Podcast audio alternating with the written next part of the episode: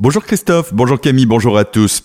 Un nouveau gouvernement mais pas de ministre alsacien. Brigitte Klinkert, dont il se disait qu'elle aurait été la plus ministrable, ne sera finalement pas de ce nouveau gouvernement, ce qui lui laisse le champ libre pour faire campagne pour le poste de député de la première circonscription du Haut-Rhin, Colmar-Neuf-Brisac.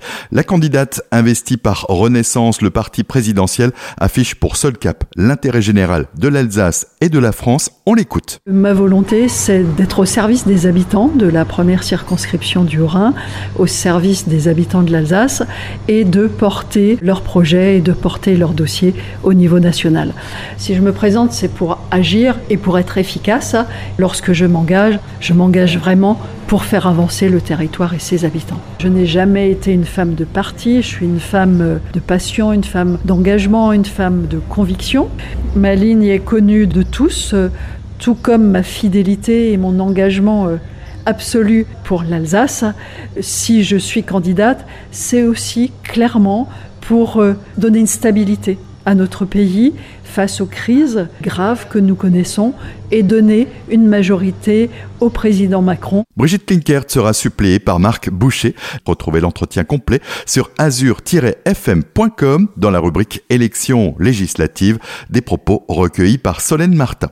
Olivier Solaire, lui aussi, est candidat au poste de député sur la cinquième circonscription du Bas-Rhin, celle de Célestin Erstein. Il se dit être l'homme du terrain on l'écoute. Je suis maire de la commune de Chervillers depuis 2014. J'ai réitéré ce mandat euh, en 2020. J'ai également pris la présidence de la communauté de communes de Célestin en 2020 et nous avons travaillé avec l'ensemble des élus de notre territoire pour aller faire avancer notre territoire d'une manière particulière en termes démocratiques. Aujourd'hui, j'aimerais euh, confirmer ce choix et cet engagement dans la vie publique, dans la vie politique. Après 30 années de bénévolat que j'ai effectué, je pense que je suis l'homme du terrain. Le candidat nous détaille les axes de son projet. Il y a bien sûr euh, des messages forts au niveau national, mais bien évidemment aussi une déclinaison au niveau local. J'ai retenu cinq thèmes tout particulièrement au niveau national, avec le rétablissement euh, du pouvoir d'achat, la garantie euh, de la sécurité, la reconnexion de l'enseignement et du monde professionnel, le développement d'une écologie de progrès, et puis également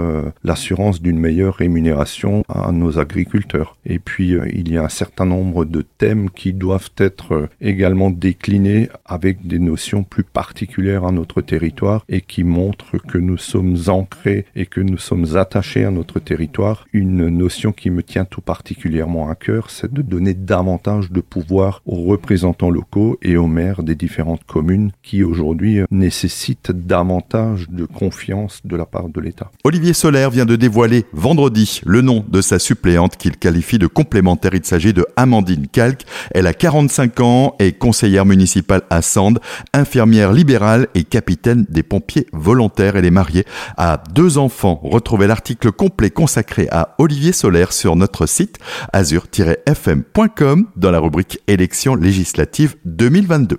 Dans le cadre de l'organisation des élections législatives des 12 et 19 juin, la ville de Célestat est à la recherche de bénévoles pour occuper des postes de scrutateurs dans les 12 bureaux de vote. Si vous êtes intéressé, veuillez contacter rapidement le service élection au 03 88 58 85 35. Déception pour les supporters du Racing Club de Strasbourg. Samedi soir, le club s'est incliné lourdement face à Marseille, 4 à 0, terminant ainsi la saison à la sixième place avec 63 points et privé de Coupe d'Europe. Le SAHB a eu plus de chance. Les Violets l'ont emporté 28 à 27 face à Strasbourg Eurométropole, terminant cinquième de la saison régulière, se qualifiant ainsi pour les playoffs. Et puisqu'on en parle de handball, le HBC de Horbourg-Vire, lui, monte en régional après sa victoire samedi face à Alkirch.